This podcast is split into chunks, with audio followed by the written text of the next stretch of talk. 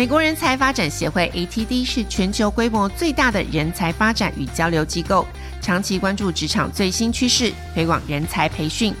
今年 ATD 与 ATD 台湾交流会合作举办第十二届 ATD 亚太年会暨展览，将在十月二十四号到十月二十六号在台北南港展览二馆七楼举行。本次年会主题是预见未来，打造新时代工作力，集结来自世界各地五十位以上国际知名领袖和学者专家，安排超过四十场的主题演讲和精彩对谈。今年的活动有超过四十家国内外厂商齐聚现场展示最新的学习方案，预计将有超过一千五百位海内外企业主管以及人资专家共赴盛会。欢迎对于人才发展有兴趣的业界精英伙伴一起来报名参加。即日起到九月二十八号之前报名，享有八三折的优惠价哦！更多详情请点击二零二三 ATD 亚太年会暨展览官网。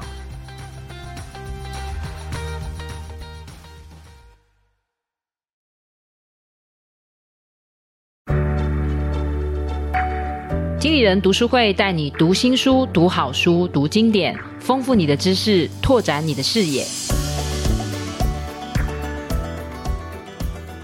各位朋友好，我是经理人的总编辑齐立文，很开心又来跟各位介绍读到的好书哦。今天要介绍的这本书是由商业周刊出版的《BCG 破解转型的两难》哦。那你们听到这个书的书名有三个英文字母 BCG，大概就知道我们今天的来宾哦是 BCG 的董事总经理，也是这本书的作者徐瑞婷哦。那我们都称他 JT 哦，所以我们先请 JT 跟我们的听众朋友打个招呼。哎，大家好，我是徐瑞婷 JT。好，这本书叫做《BCG 破解转型的两难》哦，但是你如果仔细翻，其实里面大概介绍了十一家，对，呃，创立的时间大概是十多年，可能到五六年都有的，呃，我们通常称他们新创公司哦。嗯、所以，是不是请 JT 跟我们谈一谈这本书的缘起，就是怎么会有一个这样子的合作的计划，访谈这么多台湾的新创公司，然后，呃，你觉得这本书就难道只适合新创看吗？对对啊、哦，谢谢啊、哦，谢谢丽文呃约我到你们节目来啊、哦。是。呃，对这个呢，当初只是一个专栏的形式啊、那个跟商业周刊的一个合作，然后基本上就是因为它是周刊嘛，嗯，那可能每一个月的第四周，嗯，然后就说希望能够我能够跟一位呃，当初也没有说一定是新创啦，是一个跟一位经营者能够访谈，是、啊，然后来谈一下他一路走过来有没有遇到一些挑战，嗯，那这个挑战呢，我们站在管理顾问的立场。或是角度呢？我们是怎么样帮助我们的客户去克服类似的挑战的？嗯嗯。那希望借由这样子能够激起一些讨论的火花吧。所以当初只是一个呃，就是算是一个月一次的一个专栏一个形式。嗯。然后呃，有在资本露出，也有在 Podcast 上面。嗯。那隔了一段时间，大概快一年的时间嘛。那我们那时候访谈了以大概十一位左右的。嗯呃，这一位这个经营者嘛，然后就上周那时候就建议，就是说，哎，要不要把过去这十一周的，呃，十一次的访谈啊，尤其是有很多，因为是在音频上面的，嗯，对谈的一些内容，并没有露出在纸本上，是，所以他想说，是不是利用这个机会，然后等于是总结一下吧，然后把跟十一位访谈的这些。哦落于文字，然后出书，好、哦，这个大概是这本书的来龙去脉。嗯，所以哦，所以其实有一些并不是当时的专栏，有一些是在 Podcast 上面的采访。对对对对对，那、哦、有些甚至在 Podcast 没有进 Podcast，是私底下在聊的。哦，对，所以还有挺多那个就是还没有未露出的内容哦，那个也也这是呈现在这个书本里面的。是，对，所以其实大概这十一家，我可能稍微很快速的念一下，包括有 Pinkoi、iChef，还有 Cloud Mile。还有 Alpha Camp，还有 Amazing Talker，还有 GoGoLook，然后还有绿藤生机，还有 Appier，然后还有艾卡拉，还有 Coolbit X，对，然后还有 TFT，就是 Teach for Taiwan，对，对，大概这十一家新创哦，其实可是他们其实成立的时间有的，我看绿藤生机可能都成立十多年了，是是是对不对？所以他们有的也会称自己是老创哦。那可能刚才也想说，请 JT 聊一下，就是因为我们。大概会觉得是不是新创的问题跟一般的中小企业或是呃资源比较多的大企业，他们是不是面对的问题会比较不同？呃，确实有一些不同的地方哦。但是呃，其实我我刚才有提到，就是说我们是把他们这种呃公司呢，他们遇到了实际的挑战跟问题，然后呢，我拿就是说，如果今天我们在服务大公司哦，就是几万个人、嗯、甚至几十万个人公司的时候，类似的问题我们会怎么解决？的一些工具或方法论拿出来，等于是大家讨论嘛。嗯，那我会发现就是说，呃，还是有挺多类似的点啊，就不是只是新创啊、嗯、相关的啊。呃，怎么说呢？因为呃，大公司你可以想象，它基本上环境比较复杂，嗯，人比较复杂，嗯，部门比较复杂，然后有很多事情不是说简单老板一句话哦，下面就有办法跟得动的，嗯，所以通常我们给大公司的一些解决的方法论呢，会比较呃，你可以说完整一点吧，嗯，好，然后也比较这个复杂一点，好，那但是呢，里面有很多的精神其实是中小企业或者新创可以参考的。嗯所以你可以想象，就是说，同样一个问题，不管是国际化的问题啦，有些东西就是你呃短期的利益跟长期的方向之间，你怎么去那个取得一个平衡啊？这些在讨论的点呢，其实大的一个一个一个框架并没有太大的不同的，哦，可能不太一样，只是说。今天大公司会有更多的资源去做一些比较深层的研究，好、嗯，比方不管是这个这个我们叫 market research 啊，那个市场调查，或是做一些大比较多的那种客户访谈啊、供应商访谈。中小公司老实讲，它没有那么多的资源，嗯、可是不代表说他们不能够利用类似的观念，嗯，好，比方说大公司你可以呃，就是很简单的一两千份的那种呃消费者的问卷啊，你小公司不一定有办法，但是你总是可以。问个一二十个人吧，或是你做一些这个焦点访谈等等的，嗯、就你有一些资源比较少的做法，但不代表那个概念不能拿来用。好、嗯，所以我会觉得就是说，这一次这本书呢，我我觉得它的比较大的亮点，倒不是说只是写给新创公司去遇到这个问题要怎么解决的，嗯、我觉得比较大的亮点反而是呢，我们有很多管理的工具跟方法论，嗯、然后其实比较少呢，有一些书在谈，就是说这些工具呢落在实际上的案例，嗯，到底是怎么用的。好，然后因为这次我们等于是十五的那些经营者嘛，跟我们这些实际上帮人家解决的顾问啊的一个讨论跟那个互相的呃 brainstorming 嘛啊，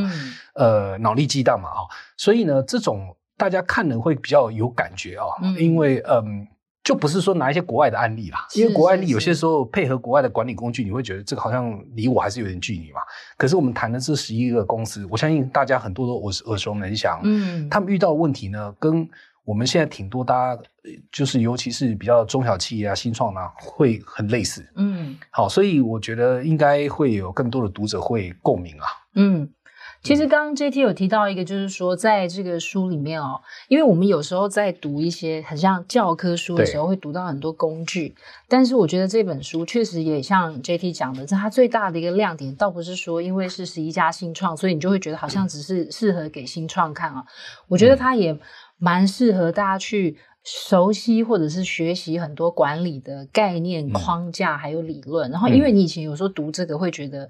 太过于理论或太过于干燥哦。嗯、但是假设我假设大家如果很熟悉的 BCG 矩阵好了，我猜可能听众朋友有一些人是熟悉的哦。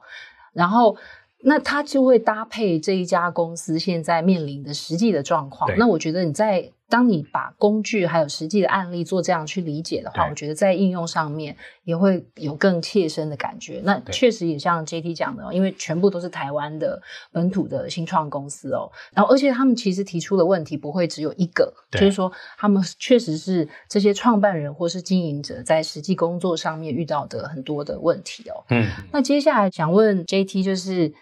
因为大概这十一家公司，主要你都是担任这个访谈者的角色哦，就是也是抢我们那个记者、媒体工作者的饭碗哦。但是我在想，你的采访的角色，因为有时候我们媒体的角色去采访一个企业，是想要把它的亮点呈现出来，嗯、但是你这一次的采访角度好像比较不一样，是从他们的痛点去切入嘛？对对。所以我在想说，你大概是。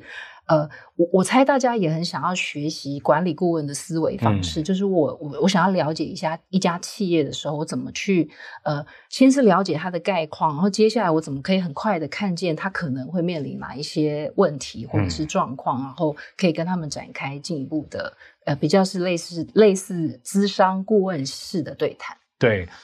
呃，对，当然，呃，我们其实那个访谈的格式哦，还是挺固定的哦，嗯、呃。第一题的话，通常就跟一般的我，我想包括你们记者也好，是是或者一般访谈访谈都会用的手法，就是请他简单介绍一下他的公司嘛，嗯、然后这公司在干什么的嘛，然后公司大概从之前到现在的一些成长历程啊，这个部分肯定大家都差不多，但这个也是一个起头嘛，嗯、必须要有的信息。然后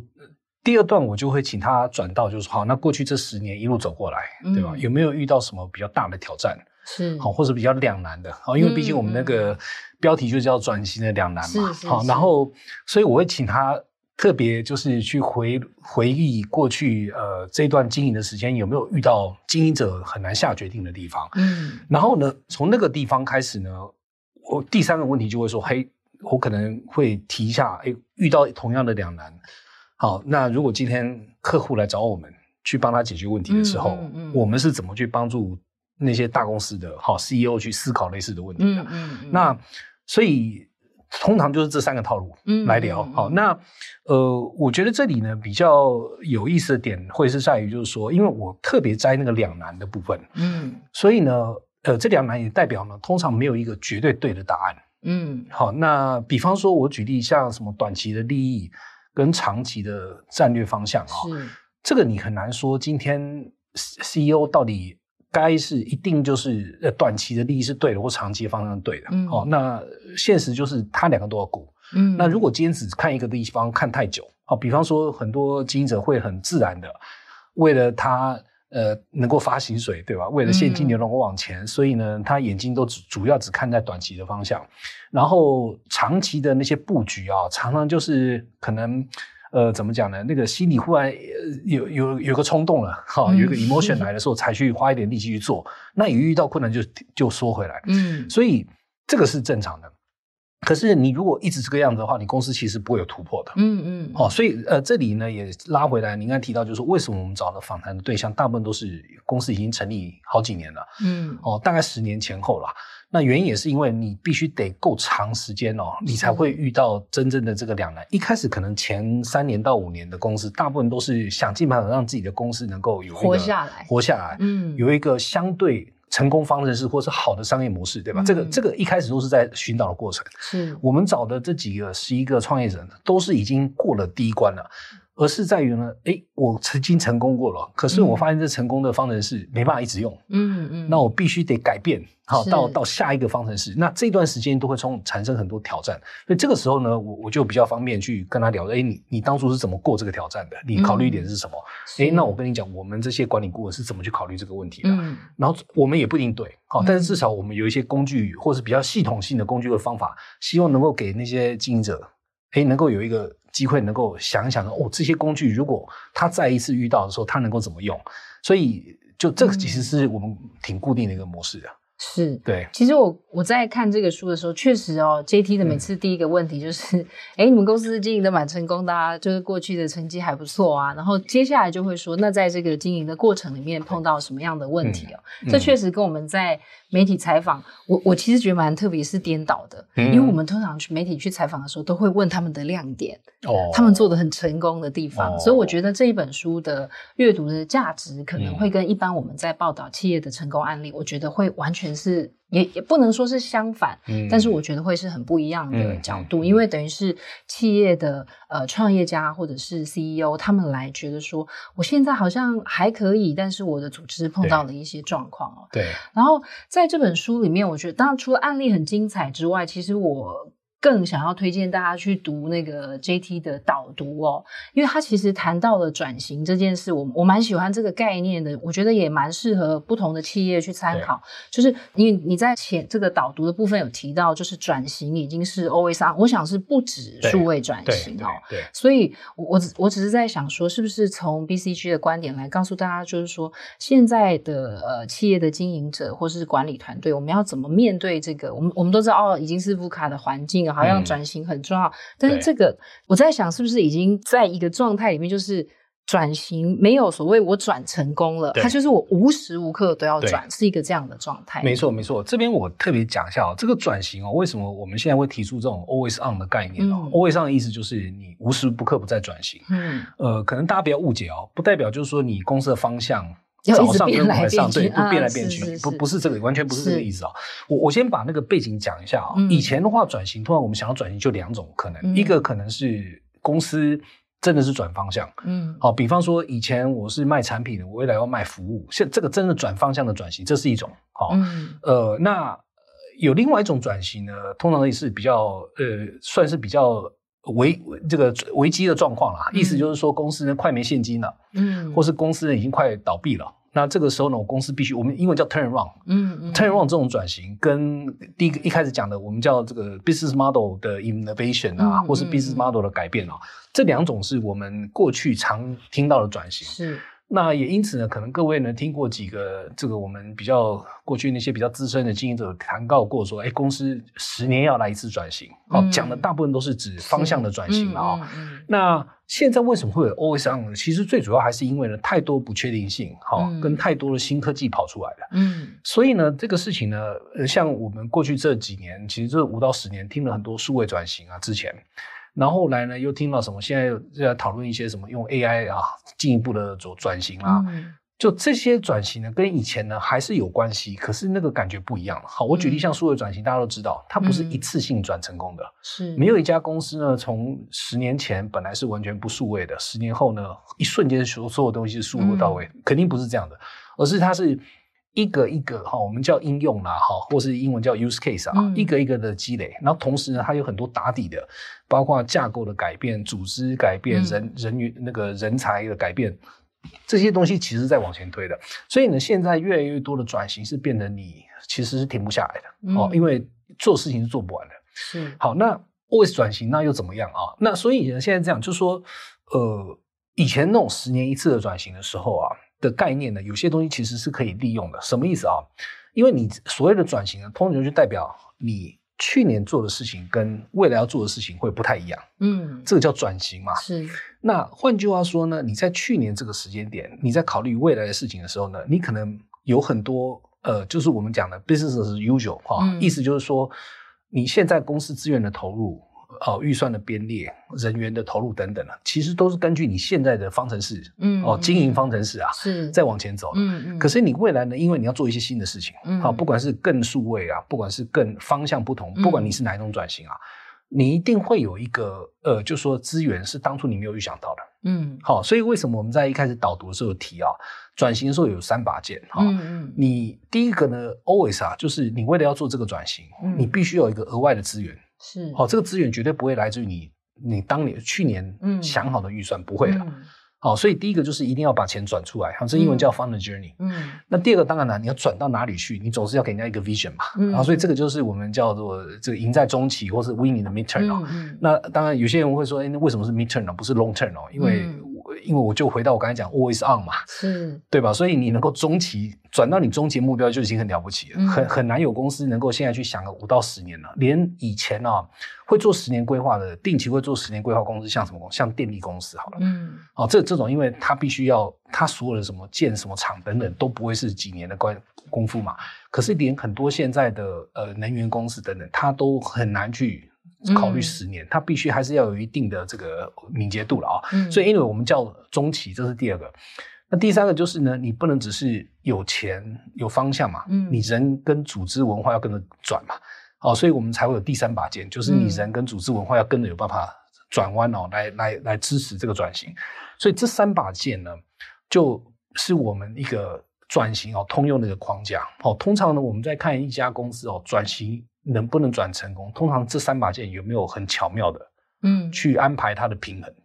好，那很多公司呢，其实尤其是哦很聪明的经营者，大部分会考虑是第二把剑，就是未来要转到哪里。是、嗯，可是呢，他通常会忽略那钱怎么来。嗯、啊，那那个时候如果没有好好想哦，而且这钱必须要特别转出来，他不是说我今天把现在的用本来计划要用的钱全部拉过来用哦，嗯，因为你这样的话，那你那我现在核心事业不就完蛋了？对吧？嗯、所以你钱这个事情一定要特别转出来，这这个第一个会被忽略。那第二个就是整个组织哦，嗯，他以为只要老板够英明，下面都会跟着他走，可是不是的，嗯，因为大家已经太习惯本来的机器运作模式了，商业机器运作模式了。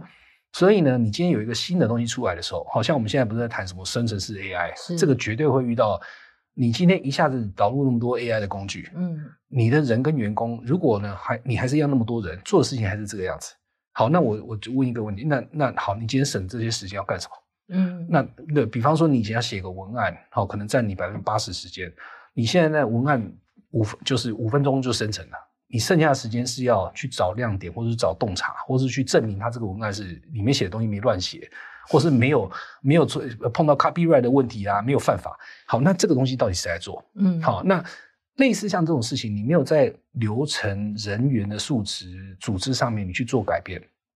你最后呢，很有可能这些工具呢，到后来就算成功导入了，对你公司一点帮助都没有。嗯，所以人跟组织文化是另外很容易被忽略的。那当然啊，这三把剑呢，我在跟那几个这个经营者访谈的时候啊，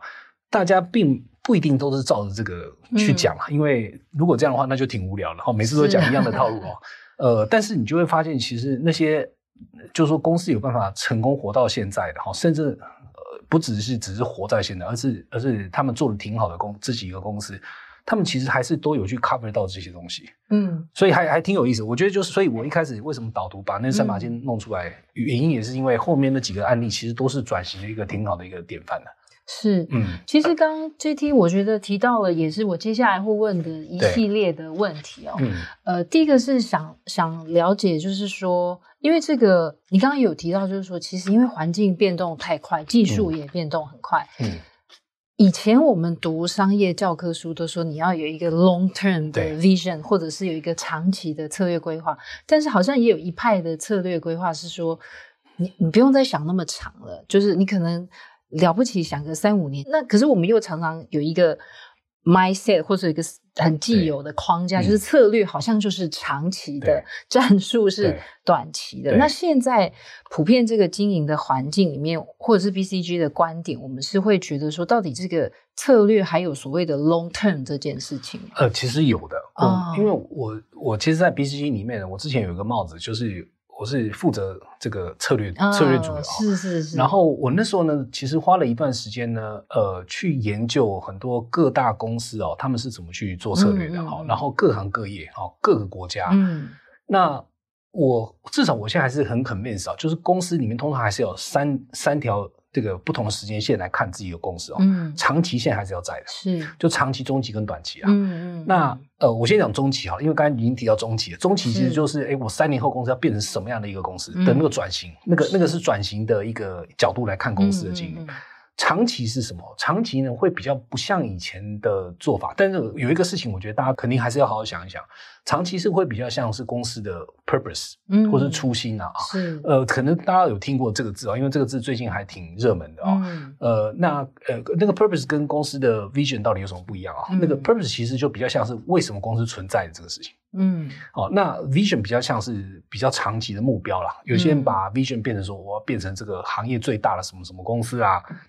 有些要变成什么？我是什么全世界最有影响力的什么服务公司等等，反正你可以去定好你的这个所谓的 vision。嗯、可是 purpose 更多就是你今天你你存在的目的到底是什么？嗯，好，那有些人会认为，比方说像我们公司啊，嗯、我们公司存在的目的其实就是为了。释放哈，嗯、这个全世界有影响力的人的潜力，嗯。嗯，哦，所以当然这个有影响力可能呃的单位啦，应该这样讲，这有影响力的单位可能包括呃世界领先的公司啊，嗯，有可能变成世界领先的一些呃就是政府啊、非政府组织啊，反正这个对世界上有影响力单位的潜力的释放是我们存在的目的，嗯，那这个东西为什么很重要？因为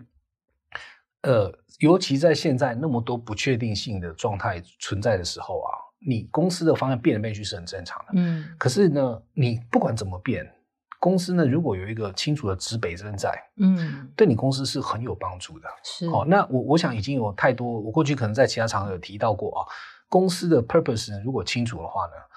呃，你公司下面的战术战略再怎么动，员工都不会觉得是 lost，嗯，因为他知道你公司终究是要往那边走的，嗯，比比方说像我刚才讲到，我们呢是要。释放领先的这些呃推动世界前进的这些单位的潜力嘛，嗯，所以呢，我们当初公司在做很多投资哈。我举一项 AI，像我们现在已经全球大概三千个 AI 跟大数据的的的的专家了，嗯，这些投资我们其实完全没有动摇了，因为就算哈那个可能前几年说真的是公司丢了挺多钱的，然后然后那个生意没有马上上来，可是呢，就是我们这些合伙人大家没有太大的意见。嗯，好，原因也是因为呢，大家都相信，就问自己一个问题嘛，嗯，你说这些领先的公司五年后、十年后，AI 会不会变成它核心的竞争力的其中一个？嗯，呃，就没有人会说 no 的。是，那既然 yes 的话，那我们是不是也该追上？甚至我们要引领这些公司，好，利用 AI 来让让公司做变得更强，所以我们在这方面做了大量的投资。好、嗯，那所以就我我的意思说，这个指北针啊，嗯，对所有的公司来讲都重要的。那比较讨厌的是啊，就是说不是每个公司啊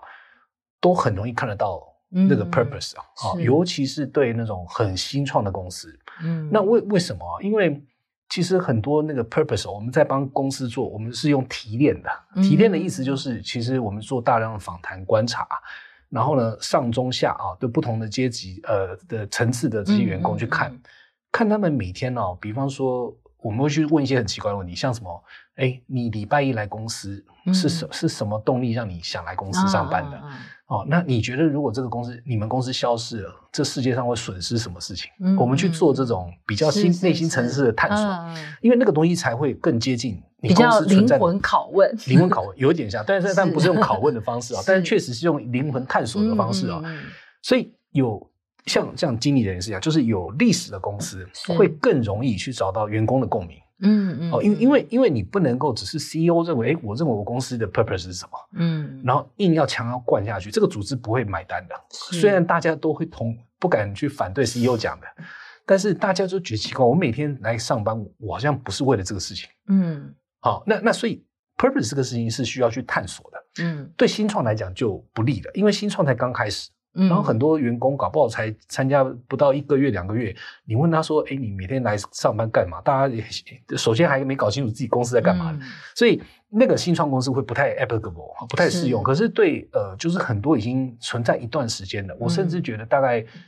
十年以上的公司来讲，我相信 purpose 都很重要。嗯，好、哦，然后所以长期很重要。是，那短期就不用讲了。只是短期呢，就是说，因为大家其实。都很习惯短期的计划啊，当然有些公司根本不规划的，有些公司就是很随性的丢钱啊，或者，但是那些。呃，太随性的公司，他们会遇到他们的问题了。嗯，哦，怎么说？尤其是当公司有一定的规模的时候，你公司一定要有一些预算嘛。嗯，对，今年要花多少钱嘛？哪个部门该花多少钱嘛？你如果完全不去管那个，完全随性的话，你公司很难运营下去，因为到后来大家都会打在一起。嗯，所以短期的规划通常大家都做比较好。嗯，中期的规划呢，我觉得需要一点训练，因为这个不是大家习惯的模式。长期就是我刚才讲的 purpose，嗯，所以这三个那个我们叫不同的时间轴啊，我还是会建议，就大家一定要嗯有一个 good balance，嗯，哦。那如果你都只看短期的，你很容易到后来，你每一年年复一年，你都是在讨论一样的问题。哎，明年的收入怎么来？我的钱怎么来？然后预算要怎么分？嗯，就是你其实一直在这些数据数字上面的的的，的争吵。嗯，那你会在一瞬间，你不知道怎么发生什么事情。就忽然被被新的这个竞争对手打趴了，或者被你竞争对手打趴了，嗯，因为你没有做任何的怎么说呢？就是呃投资能力投资哈，是，然后去做新方向的投资，所以这个就是挺危险的。是，嗯。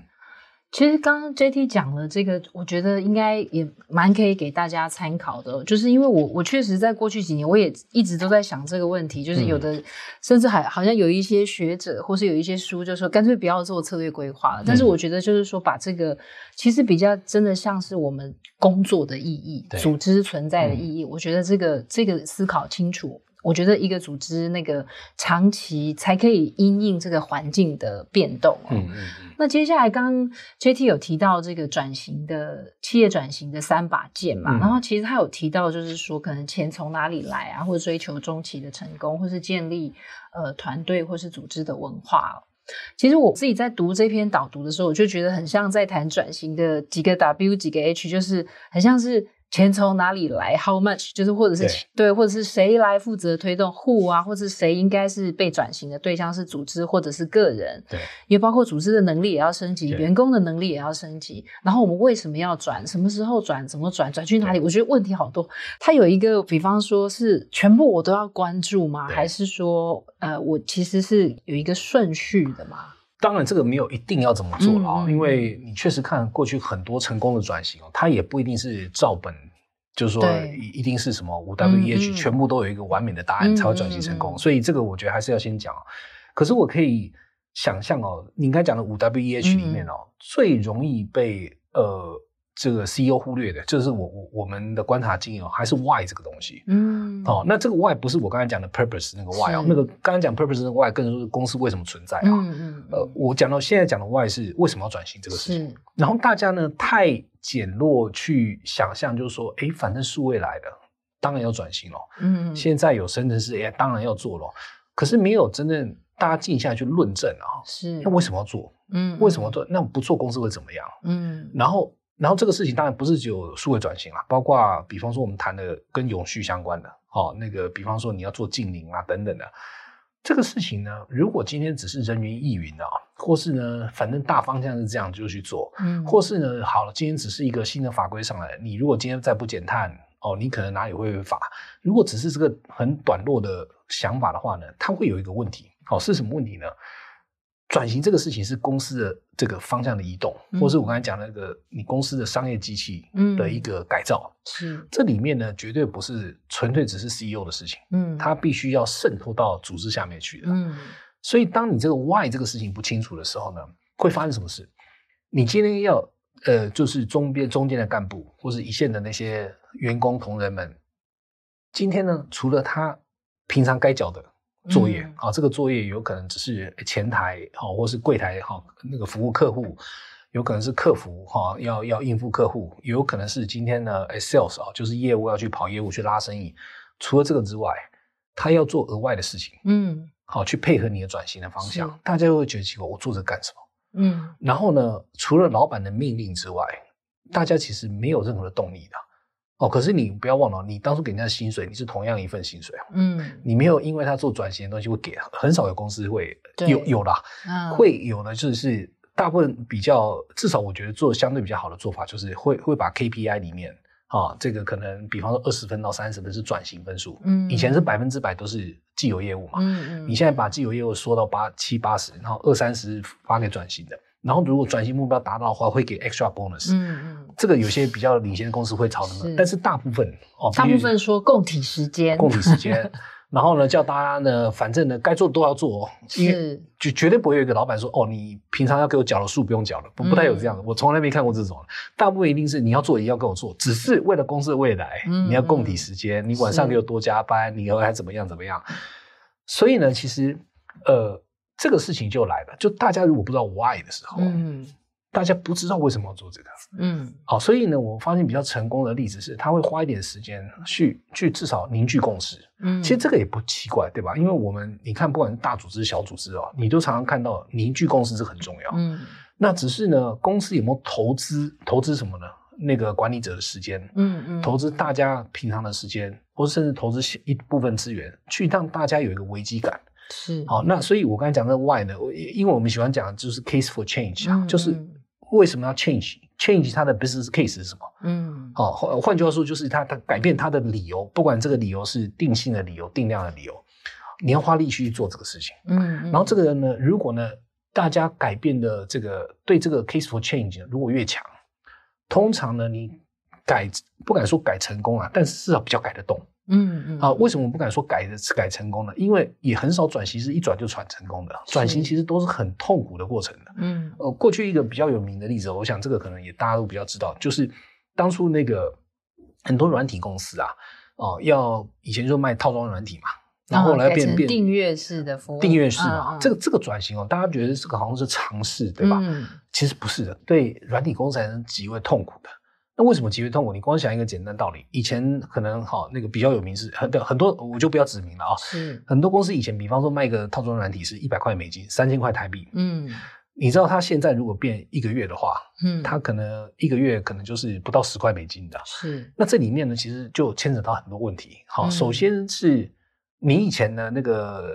业务呢，它一卖，呃，他第一个是业务，它是。面对那个通路上的，嗯，所以通路上一次就跟他订很多，嗯，然后呢，他收入一下子就看到了，他业绩就很大，很大。然后他现在呢，一下子变成线上的，嗯，然后呢，他可能影响的就有限，他不是只对几个通路商，他可能有些时候也直接影响最终用户，嗯，而且最终用户呢，一旦签约了，他签约可能也只是月月的啊，嗯，哦，当然有些会签年呐。但是呢，年的话也不是一次卖套装软体那么多，对吧？嗯，所以呢，对他来讲，其实这个整个收入的结构变化，嗯，好，对那个业务来讲，好，甚至对 CEO 来讲，他整个公司的 revenue 有可能一瞬间会被冲击。他每个月进账的金额其实就要不一样，对，不一样嘛，嗯、就冲击嘛。我随便用一个很简单的数据，嗯、假设我现在变成一个月五块钱美金，嗯、那一年就六十块。是以前呢，哎，我可能一卖卖一套一百块，哦、嗯，虽然这一套可能要用三年，嗯，好，但是。我现在呢，我被 recognize 的那些 revenue 就会降嘛，嗯，所以呢，很讨厌就是你一旦去做这个转型的时候，你会发现那个转型的前两三年，你的收入会下跌的。虽然呢，你会有一个很好的故事跟你的投资人说，哎，等一下，这个收入是是串流的，嗯，是是收入流，对吧？不是一次性的，嗯，所以你不要小看现在的五块钱，不是以前的五块钱，你可以讲一大堆这种事情，可是哎，这个不容易说明哦。所以 anyway 就是说，我想讲的就是。转型这个事情绝对不是一按钮就马上看得到结果的，所以这段时间呢、啊，你怎么去说服很多人？嗯，哦，包括员工，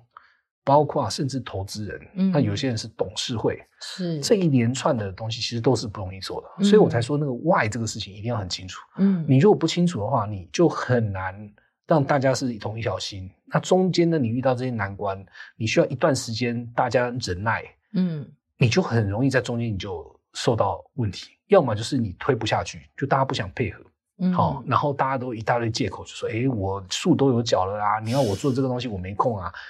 然后要么就是，比方我刚才讲，董事会不支持，好，本来投资答应你投资要投三年的钱，是，结果到后来第二年就说，哎，不要再搞下去了，公司都被你搞垮了，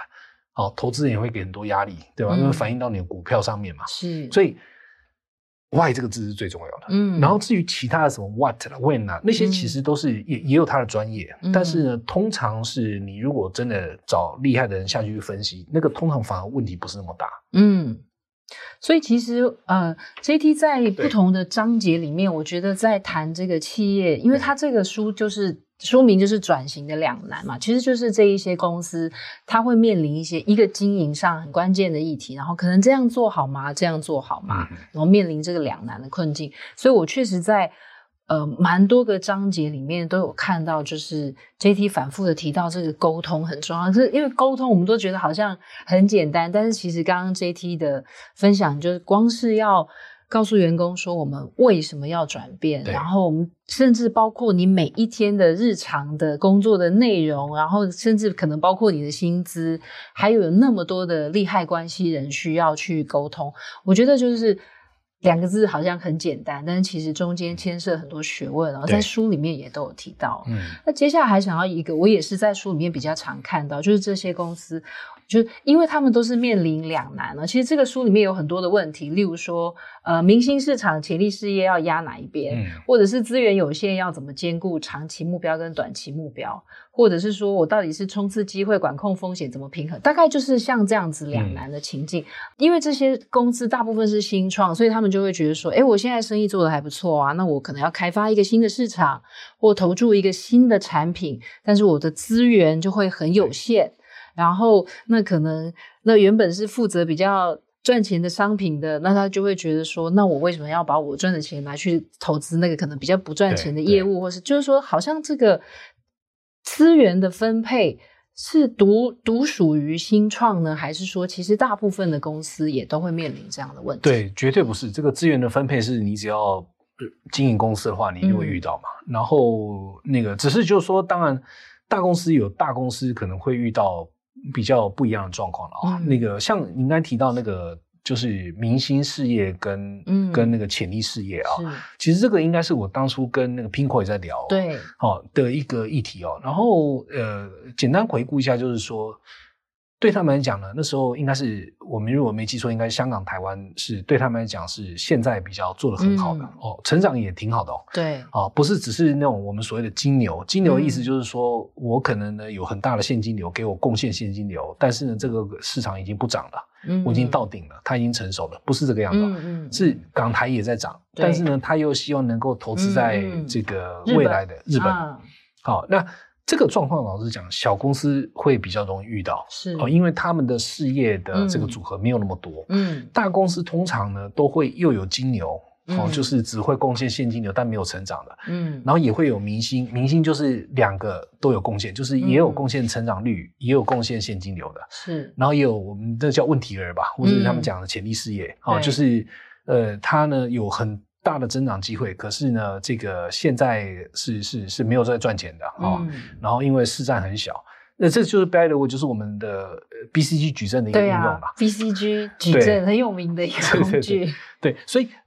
理想国里面呢，应该你要拿金牛，嗯，转出来的钱去赞助呢问题儿，嗯，希望哪一天问题儿会变成明星，嗯，这是当初 BCG 矩阵的应用的一个原则。可是对呃，就是规模比较小的公司来讲，它不一定三个都有，嗯，哦，因为它只有呃明星，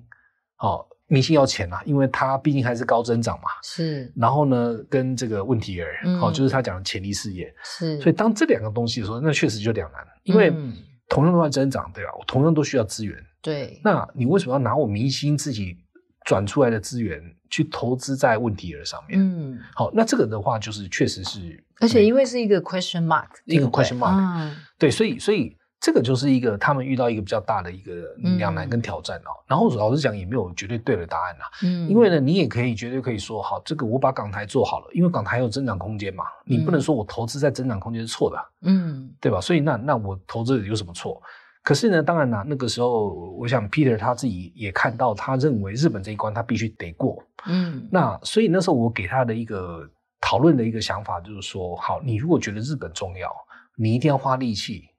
凝聚共识，让大家觉得日本是重要的。嗯，好、哦，如果呢，今天这个事情你没过的话，又来了，这个就是变成你是 CEO 是一拍板的。嗯，那或许呢，你你虽然你是公司里面权力最大的，哦，或许也是公司里面的头脑最聪明的，嗯，可是你要让大家跟你一起走，你必须要得大家至少认可你要给的方向是对的，而不是只是单纯的 CEO 一句话就是我认为就这样子。嗯，好，所以这个事情我这个是我们那时候在讨论的时候可能给他的一个想法。哦，但日本呢，一定有它的战略价值。嗯，好，那也有它的，就包括那里面确实对那个什么设计的要求是比较高的啦，嗯、有很多很优秀的设计师等等的，他认为这是未来。嗯，那我我也没有去挑战他的相信啊、哦，只是他必须要把他的为什么这个事情花力气去解释。嗯，这就回到我们刚才聊的，是 why 这个东西很重要的。嗯嗯，好，那有些时候说真的，CEO 的直觉可能是对的，可是呢，他没有花太大力气去。要么就是把它数字化，呃，不对，数字化的意思应该就是把它量化了。嗯，就是日本这边到底需要多大的投资？这些投资未来有可能可以换到多少的收入来？嗯，就这个东西，你至少要去测算一下。那或许你很多的这种估算的前提会被人家挑战，但没问题。好，那你前提有问题，那我们再把前提或者假设再做精化就好了。嗯，好，再再再再去确认就行。但你至少呢，慢慢慢慢的，你就开始把大家凝聚共识起来。好，那或许另外一个角度来看，就是说，哎，他也可以呢，不断的去研究。好，那如果今天我只做港台，嗯，我拼会五年后会变成怎么样子？嗯，好，跟呢，我今天如果日本市场做起来，我五年后会做什么样？他可以做一个对比。嗯，好，那 again 就是说，这些东西你必须要把它具体化，让大家知道，就是说，今天我跑日本，我不是乱跑的。哦，我跑日本有我的考量。哦，那当然，就这这个我们没有讨论到那么深啊。但是我觉得，就这个其实就是我刚才讲的那个工具本身啊，怎么用在实际上的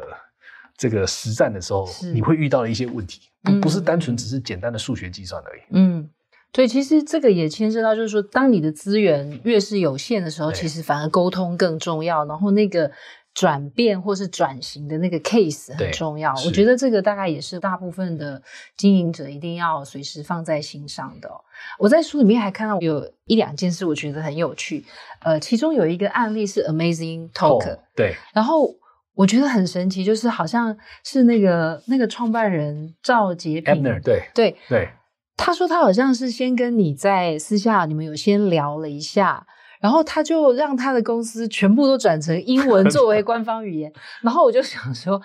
哎，我们这个转变可以这样一夕之间吗？这这个确实是小公司的特权，嗯嗯嗯，对，因为它变的话可以很快啊。对，那当然那时候我只是跟他聊，就是说，因为他的那个主要的讨论点是，如果公司要国际化的话，嗯，那是不是全部都要？老外全部都要英文，是。那我给我只是跟他讲，就是有很多成功的国际化公司啊。当然你要看怎么定义国际化公司啊。比方说，你可以定义就是说，哎，我今天在很多国家有生意。嗯。有些人是定义就是说，我的收入可能一半以上是来自于非本地啊。你可以有很多方法去定义你是不是所谓的国际化的公司哦。是。但是呢，不管怎么样，就是说，你去看那些在海外生意做很大的，嗯，不一定所有的公司呢都是变成我们所谓的跨国企业的经营方式。嗯、我们讲跨国企业经营方式比较像像我们公司啊，嗯、就是说真的，不管到哪里去，英文一定通，是。然后主要的语言一定是内部主要语言都是英文，是。然后这个，然后呢，说真的，有很多的呃这种公司的经营方式啊，或者 HR 的系统等等的。嗯你不会因为呢，从一个公司跳到另外一个公司有太大的不同，嗯，就大家有很多都非常熟悉的规则。比如我随便举举几个例子，可能大家会比较清楚。比方说，我们对很多的那种呃，像什么 harassment 好了，嗯，我们基本上零容忍啊，是哦，不管你是 power harassment、sexual harassment，这都是零容忍。这种东西其实基基本上跨国都这样子。对，那你可以理解为什么？因为呢，他为了去管理那么复杂的环境啊，他一定是有一些。Global 一定不会错对，因为因为因为这个是呃，你也可以说是普世，但我觉得是更是风险的考量点哦，就是说你反正的把这个事情彻底管好，嗯，会让你公司的风险是极小化，是。那这个事情你只要呢没有管得那么深啊，或是呢你如果没有强迫哦强制啊大家把这个这个这个概念灌到脑子里面的话，嗯，你很有可能说今天比方说在一些国家人比较少，规模比较小。然后呢，很有可能一些呃主要的公司 corporate function 管不太到的地方，嗯，那个地方就会出事。是，好，那有些比方说像你应该是说呃那个 anti corruption 啊，你不能够那个贿赂等等，嗯、像这种其实你几乎到大的跨国公司，基本上都是都是这些弱的，是，所以你不会觉得很奇怪。嗯嗯，好，那。呃，但是所以呢，不是只有语言哦，嗯、也不是只有呃写的这个文件，包括公司的运营方式、HR 或员工的行为，code 就是我们叫 code of conduct、嗯、这些东西，其实跨国公司都长差不多了。嗯，好，但是我回到刚才的例子，就是说你现在要国际化，我们也看到了有些国际化的公司啊，它其实是用很本土的方式在 run 它的公司。那这个呢，我不能说亚洲特别多，亚洲有。亚洲挺挺常见的哈，那个日本啊、韩国啦，哈，包括我那个中国，或或是像我们这里啊，每个地方其实都挺多看到这种这种，就是我我举几个例子，比方说一定程度以上的主管，嗯，基本上都是讲中文，是。好，然后呢，那个那很多时候什么董事会也用中文开啊等等，那有老外哦，嗯，那老外呢通常就配个翻译啊，啊，让老外来听翻译的东西，是很多这种公司还是很成功的。所以我必须要讲，就是说，还是有很多公司是可以用很本土化的经营方式，让公司在国际上成功。嗯嗯嗯。但现在问题来就是，你必须得在某个时间点开始在讨论，我以后公司到底是要用跨国的方、跨国企业方式来经营我，还是呢用本土的方式来经营？一定都有好跟缺点的，对吧？那好处是什么？你如果大家都保持本土的话，你沟通很快。嗯。而且呢，其实很多事情还不是出现在沟通，是出现在价值观。是。你想象，如果你今天的台湾人的公司，对吧？你在全世界，比方说三十个地方有点，嗯，如果每一个点的的上面的人都是台湾人，很多时候你要谈事事情的时候，你比方说开 all hands meeting 啊，嗯、或者是 all staff meeting，你其实你要搞定每个地方的那个那些 leader 是很容易的，嗯，因为大家的价值观类似，是，然后呢，不是只有语言了啊，嗯嗯，那可是当然它缺点就是呢，你可以想象。你就很难去吸到各个地方最好的人才，嗯，因为大家每次来这边就会发现，哦，原来你们这个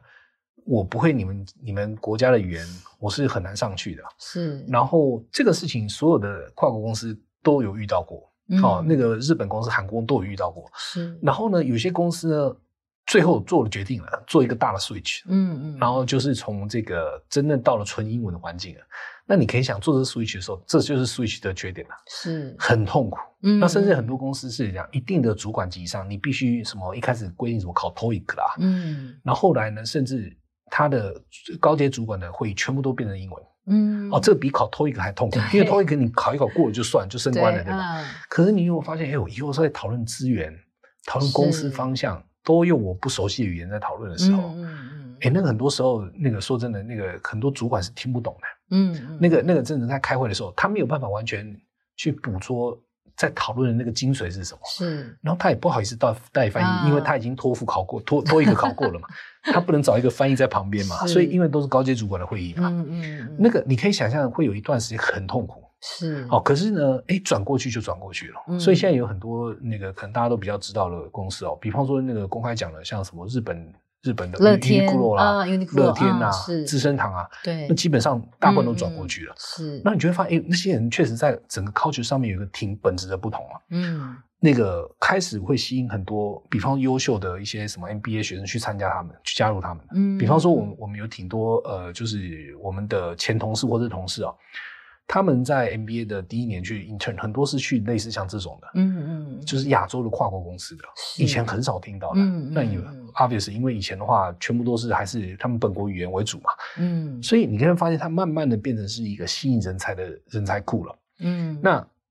但是它有一段时间的痛苦期的。嗯，好，那 again，这是大公司的世界啦。是，对小公司来讲，可能确实像刚才 Amazing Talker，他就 Emery 一念之间。然后他可以，对我想说，他跟 JT 聊聊天，然后他就决定在他们公司，下个礼拜就通通大家都要讲英文。这个这个厉害，这个厉害，是，对对。其实我觉得这也是一个例子，就是说，其实转型牵涉到很多，像刚刚 JT，光是公司的官方语言转成一个英文，其实就牵涉到好多人工作的模式，甚至他的心态、他的安全感。对。那当然，其实，在书里面也反复提到，就是我们有越来越多的台湾企业想要。走到国际哦，那其实我觉得在书里面有很多地方都提到怎么让国际的人才在你的组织里面是很 comfortable。我觉得，然后这个也牵涉到未来的 DEI 这种，没错没错，对这些概念，我觉得、嗯、呃，在这个书里面都有蛮多可以参考的哦。最后，我还是想问一个，我在书里面也看到一个蛮有趣的问题，嗯、就是。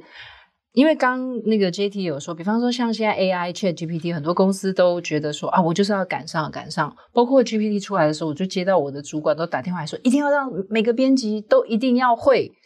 然后我就在书里面看到一个例子，好像有一个。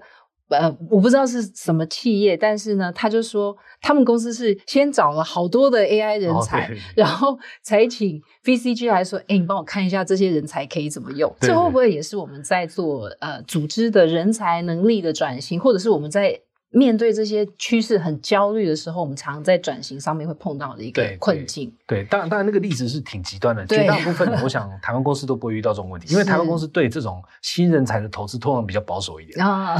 会比较积极。这种过激投资的、嗯、通常不太是我们这种公司，是是是所以，但当然那个我觉得是一个比较不是太 ideal 的例子，因为有一段时间你也知道，大家都在抢数位人才、抢 AI 人才嘛。那他就是一口气利用财大气粗嘛，就抢了几百人过来，嗯、然后后来发现呢，这些人没有办法在组织里面发挥效用。嗯嗯嗯、然后呢，因为这些人又很贵，是。然后所以呢，他就就是找我们，就说：“哎，这个你有什么好点子？大家一起来想一想。”但是真的挺难的啦，老实讲，因为这个就本末倒置嘛。是。然后可是呢，台湾这边遇到的很多状况反而是相反，就是说他呢，哎，已经想清楚了，可能数位要干嘛，AI 要干嘛。可是他今天要去找人才的时候，他发现大家都不想 join 他们。啊哦，比较能做的反而是，比方说你去跟一些科技公司合作，那、嗯、因为科技公司那边有很好的科技人才，是，然后把他们抓过来，然后一起合作，嗯、然后去，或是委托他们去做一些事情。是，那当然这样的缺点啊，缺好处就是你有一流人才的，可是缺点就是这些人第一个不熟悉你业务，嗯，第二个就是这些人的能力啊、经验就留不下来嘛，嗯，对吧？你每次都要找外面的人嘛，是，那你当然会希望自己慢慢培养自己的人嘛，嗯，所以。你最好一定要抓到一个这种比较好的一个 balance，哦，嗯、你你不能全外包，但是你也不能够一口气去抓很多人才进来，嗯，好，所以就我们那时候就有讨论到这个，还挺有意思的。是是是，好，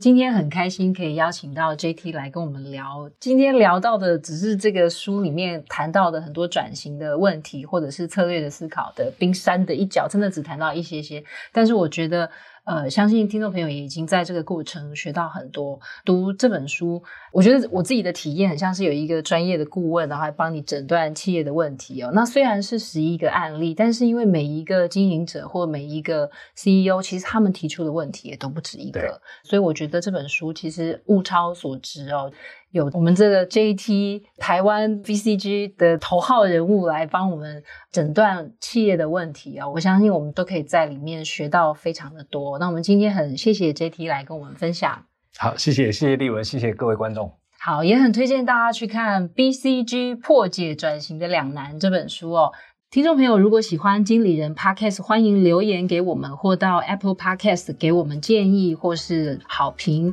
那如果你有职场的困扰，希望我们解答，也可以填写当集节目的资讯介绍栏里的表单，我们会有机会邀请职场专家为你解答。那今天的经理人读书会就到这边，大家拜拜，拜拜。